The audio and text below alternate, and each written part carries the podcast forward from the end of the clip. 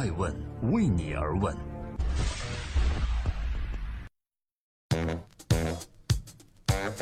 Hello，各位好，我是爱成，祝各位小长假生活愉快。每周日爱问顶级人物专访细分行业领袖，提出问题，分析问题，解决问题。本期对话顶级投资人严岩。所谓的创业核心团队都是扯淡，这是为什么呢？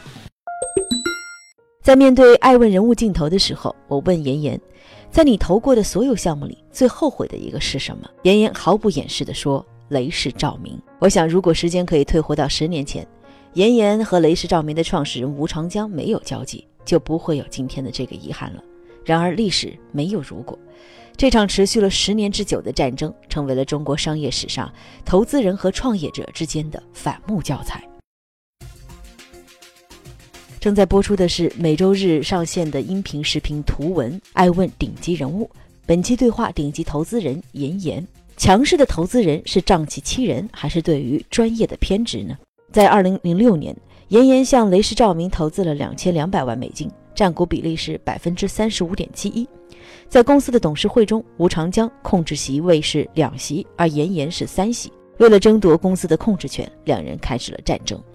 吴长江说：“资本是门口的野蛮人。”而投资人严严指责创始人吴长江不顾商业底线，私拿公款赌博。十年之后的二零一六年底，吴长江因为挪用资金罪和职务侵占罪被判有期徒刑十四年。二零一七年三月十五日，吴长江为偿还之前的债务，将所持的一点三亿股德豪润达股权进行再次拍卖，于是雷士照明和严严之间的控制权之争以此正式收尾。经过这样的一番战役，投资人严岩的强势似乎成了业界撕不掉的标签。那到底什么是强势呢？在创业者看来，那是尖锐，是攻击性，是攫取利润为上；而对于投资者来讲，是一种对于专业的自信和坚持。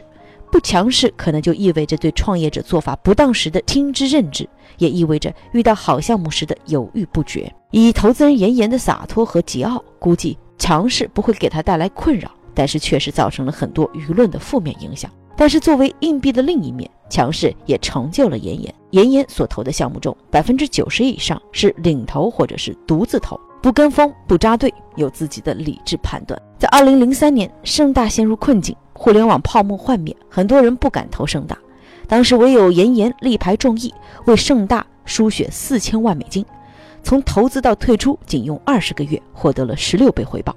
这项投资也成为了中国风险投资史上最成功的项目之一。艾问顶级人物的嘉宾严严经常语出惊人，比如说他讲，现如今中国创业公司的升值远远超过了房地产的升值，造成这种现象的根源在什么地方呢？关键词有三：钱多、人傻、政策偏。他还讲，创业成功者的年纪大多数在三十到三十八岁，九零后刚出校门，怎么可能比这些更有经验的人成功率更高呢？连怎么交税可能都不知道吧？而对于九零后创业没优势的说法，撒贝宁和严严说的，恐怕您这要得罪九零后们了。但是严严紧接着回答：“Who cares？” 正在播出的是每周日准时上线的《爱问顶级人物》。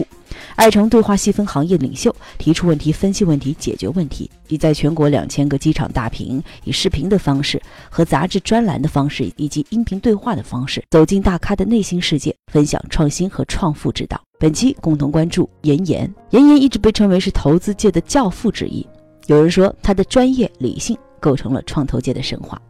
那判断一个投资人成功与否，到底看什么呢？我认为有两个指标很重要，一个是 IR。及年平均回报率，另一个呢是 cash return，翻译成中文就是一个基金最终能收回多少的现金。当年严严投资盛大，以四千万美金进入，不到两年以五点六亿美金退出；投资完美时空时，八百万美金进入，十个月上市，退出回报八十多倍。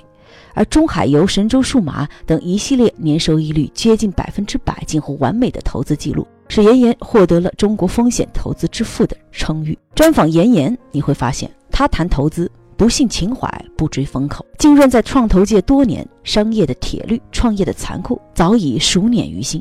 而不看业务模式，只凭情怀投资的项目，在他看来无异于段子般可笑。他说：“我作为职业投资人，很重要的一点就是在投资决策中屏蔽感情。世界上有两种人，一种可以做朋友，一种可以做合作伙伴，仅有极少的人才可以兼而有之。我们所在的投资行业是一个结果导向的行业，赚钱就是最大的王道。此类话体现着他时刻保持着对行业的清醒，生活和生意对他来讲向来泾渭分明。正在播出的是《爱问顶级人物》，每周日上线对话，细分行业领袖，提出问题，分析问题，解决问题。今天共同关注《爱问妍妍》，风口在创投圈无异于飞上天的捷径。妍妍面对诱惑却丝毫不为所动，即便在团购炙手可热、人人都想分杯羹的时候，他所领导的赛富基金依旧冷眼旁观。电商来袭，他们仅投了两家优质公司。有人拿投资比赌博，妍妍认为是荒谬的。他说：“做投资必须绝对理性，一项一项程序的走，需要大量的思考、理性的分析。”投资界还有另外一位大佬叫王功权，曾经这样评价妍妍：“他说，妍妍是我最敬佩的重量级投资家之一。我敬佩他，不仅仅是因为他超高的专业能力、教人的成功业绩，更主要的是因为他有谦虚的为人态度、深刻的思想水平和社会责任感，以及商界江湖上的。”领袖心怀，知他者晓得他有修身齐家治国平天下的情怀，不知他者将他视为是嗜血的门外野蛮人。至于别人如何看待他，妍妍往往非常凛然的回复：不同意我投资观点的，一定会付出惨重的代价。这里是艾问顶级人物，记录时代人物，探索创新创富之道。今天共同关注艾问妍妍。一九五七年，妍妍出生于安徽的安庆。一九七五年，他在安徽的潜山县插队，农忙时会从早上五点钟忙到九点，身上的劳累倒是其次，一想起将来的日子，他就会感到一阵恐惧。这种恐惧和一年二毛七分钱的收入关系不大，而是来自于这个陌生的地方待了一辈子，由此产生了对未来的无法掌控感。一九七七年，二十岁的严严不停地读书，他的生命迎来了一个机遇——高考。在当年录取率只有百分之一的情况下，妍妍进入了南京航空航天大学。从此，她的生活就像一幅巨轴画般的铺就开来。大学毕业后，妍妍做了工程师。在随后两年的工作中，她意识到这个职业没有决定的权利，但是他天生就有一种强烈的愿望，要为这个社会多做一点贡献。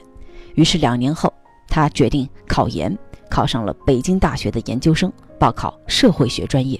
家国情怀一览无余。一九九四年，严严踏入了投资圈。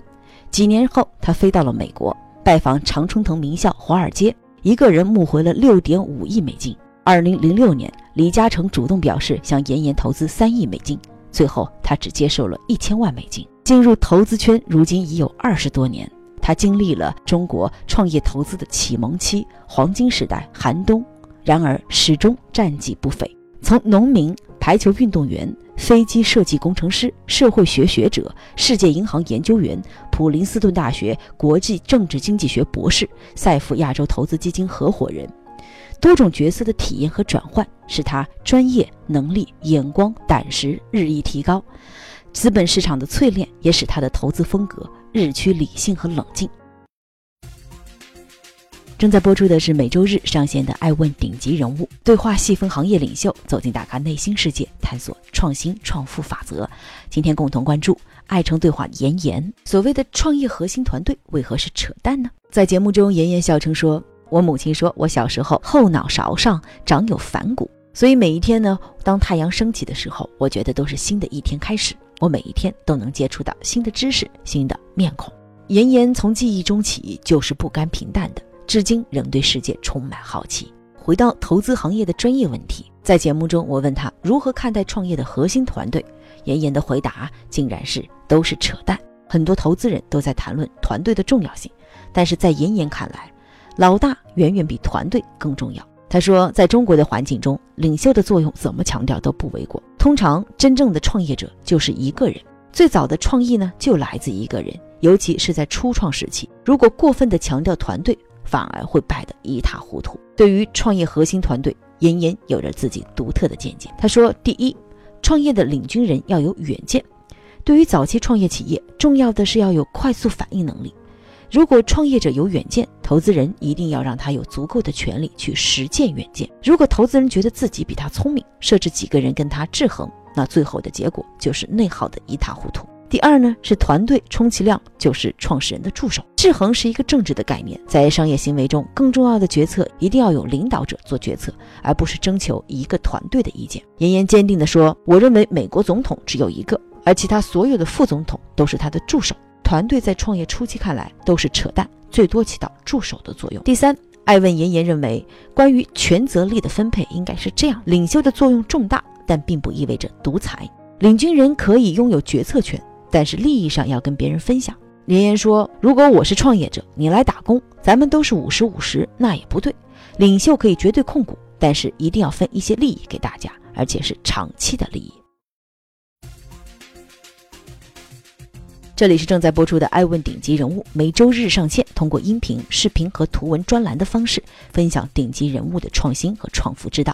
本期《爱问妍妍》，好领袖的共同点有哪些呢？投资人妍妍做决策时，向来以速度著称。他说，一年他要看两千多个项目，平均投三十到三十五个。专业的反复锤炼，成就了他的火眼金睛。他说，我在投资时用不了二十分钟就会做决定，我只要仔细看创始人的眼睛，就知道这个人是不是在装。他认为，成功创业者的共性是熠熠生光，而一个成功的投资人就是要找到创业者的这些发光点。那都包括哪些共同点呢？第一个。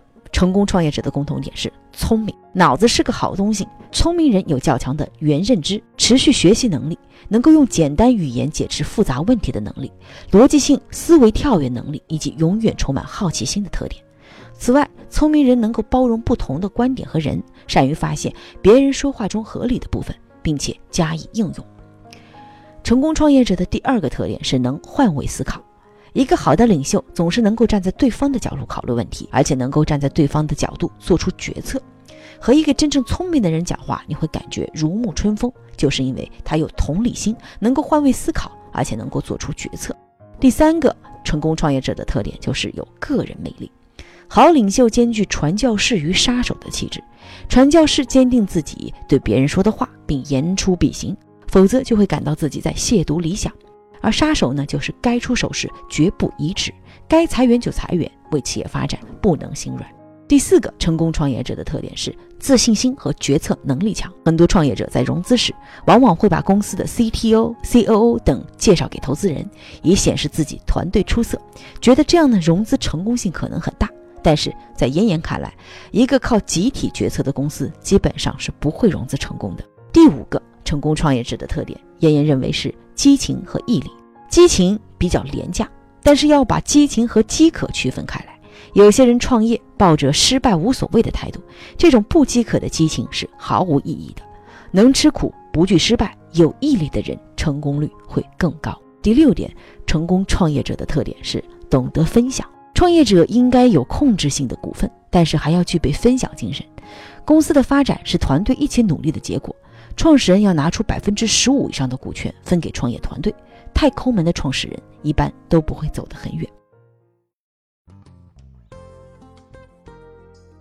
这里是正在播出的《爱问顶级人物》，每周日上线，对话行业顶级人物，分享创富创新之道。本期共同关注爱问妍妍。创业者成功后呢，往往会被捧上神坛，被媒体和投资人描述的神乎其神。但岂不知，绝大多数的创业者在黎明的曙光出现前就已经灰飞烟灭了。即便成功了，背后的艰辛也非常人所能想象。妍妍说，在我投资的二十多年的生涯中，从来没有见过现在这么多的钱，而且傻钱居多。我希望大家做事不要人云亦云，别人忽悠你，你也呢忽悠别人。因为创业这东西失败率实在是太高了。专访完严严之后，我会发现很多人会对严严的投资风格有一种偏见，因为他强势霸道。但是我认为，真正的强势不是仗势欺人，而是对投资者来讲一种专业的坚持和自信，是在理智之树上生出枝芽。在节目的最后，艾问分享一则来自现场的快问快答。你在看？看这个创业项目的时候，可能对外我们都称，投资人经常喜欢说我们要看团队，啊，我们看团队 A、B、C、D 合伙人是怎么组成的，但实际上你也坦诚的说，我就看领袖，我就看那个老大是谁。我在中国投资二十多年了，这个在中国的这个环境中间，这个呃领袖的作用啊，怎么强调都不都都不重要，都不过分。因为通常真正创业者就一个人，original idea 就来自一个人。尤其是我讲特别强调一点，在企业草创期的时候，这个过分的强调这个团队，我们自己的几个经验就是这样，这个败得一塌糊涂。所以说，对于一个早期的企业创业来讲，更重要的是有快速反应的能力。有，如果这个创业者他有一个 vision，你一定要他有足够的 power，去这个执行他的这个实现实践他的这个 vision。如果你认为投资人比他更聪明，我需要有几个人跟他去 check and balance 的话，那你最后的结果就是内耗的一塌糊涂。当企业到达一定规模的时候，嗯。这个，当你需要一个企业的这个 division of labor 的时候，嗯，那时候就需要一个团队的建立了，嗯啊，我觉得这个制度化的管理比团队的建立更重要。那团队到底在这个创业成功的路上扮演什么角色呢？助手的作用。助手的作用。你看美国就一个总统，其他所有什么副总都都扯淡，都助手。政治上是一个 democracy，就是民主，check and balance 是一个政治的概念，在这个。呃，商业行为上，其实更重要的是一个 decision making，做决策。是个独裁的概念。也不是独裁，就是我跟我刚才讲的，就是在一个企业创业期的企业，一定是领导，一定有谁这个做决策，而不是有这个团队。这个团队在我看来都扯淡。那如何去分配权责利，尤其是利，比如说股权？你可以决策你为你绝对为主，但是你这个利上要跟别人有分享啊。嗯。当然他不他不能说哦。我我创业者，那咱们你你来打工的，咱们都是五十五十，那也不对。嗯，你可以是绝对控股，绝对大多数，但是你一定要分出来一些利益给大家，而且是 long term 的利益。嗯，从商业角度来讲，能垄断最好了。嗯，所以很多时候你这个创业的话，你就是最好能够选到一个一个领域中间，你能够通过你的努力，把这个竞争的门槛呢建得很高，然后在你这个范围内，你变成一个。这个相对的一个垄断，那这个商业模式里面有一种现在就是烧钱模式，你你怎么看？我觉得有两种事情可能要区分，一种是不知道是这个赚钱的模式是什么，嗯，一种是我知道怎么赚钱，但是我可能现在不赚钱，为了未来的赚钱，嗯，这两个我觉得这两个完全不一样的东西。像陌陌这种东西，我觉得它其实能够，呃，知道赚呃这个这个赚钱的模式，因为我们知道在移动互联网中间，你社区式的这个网络的话。一个非常有效的这个赚钱模式就是广告，对吧？然后这个我们现在已经证明了，在移动互联网中间，至少有三种盈利模式：广告，嗯，嗯，手游，电商，嗯，这三种都可以赚钱的。我觉得他现在他这个可能是属于那种，就是现在我有意识不赚钱，我为了把这个地盘站起来，这个把这个赚钱往后推，这是可以的。但是还真有一些，真是不知道怎么赚钱，然后呢就是烧钱，那这种东西我觉得可能就是比较可怕。你作为投资人，最大的焦虑是什么？政策改变。如果把你的事业比作一座山峰的话，你觉得你现在在现在的阶段算是什么位置？八千米。山东的顶是多少？八千八百。你看过这么多创业项目啊，这些失败的创业。有没有什么共同点？现金流管理不好。你在做一个重大的投资决策之前，首先考虑的要素是什么？两个吧，人和商业模式。在你过往的所有的这个投资项目里面，你最为骄傲的是哪个？下一个。那你投过的所有项目里面，最后悔的一个项目是？雷士。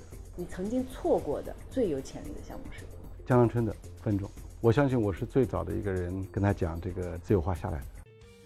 我是爱成爱问人物创始人，在妍妍看来，创业初期真正的创业者其实就是一个人，这个人就是老大，团队只是扮演助手的作用。对于妍妍的投资风格，很多人的看法是他强势霸道。那到底什么是强势呢？我一直相信，不是仗势欺人，对投资者来说，可能更是一种对专业的坚持和自信，是在理智之树上生出枝桠。问。是我们看商业世界最真实的眼睛，记录时代人物，传播创新精神，探索创富法则。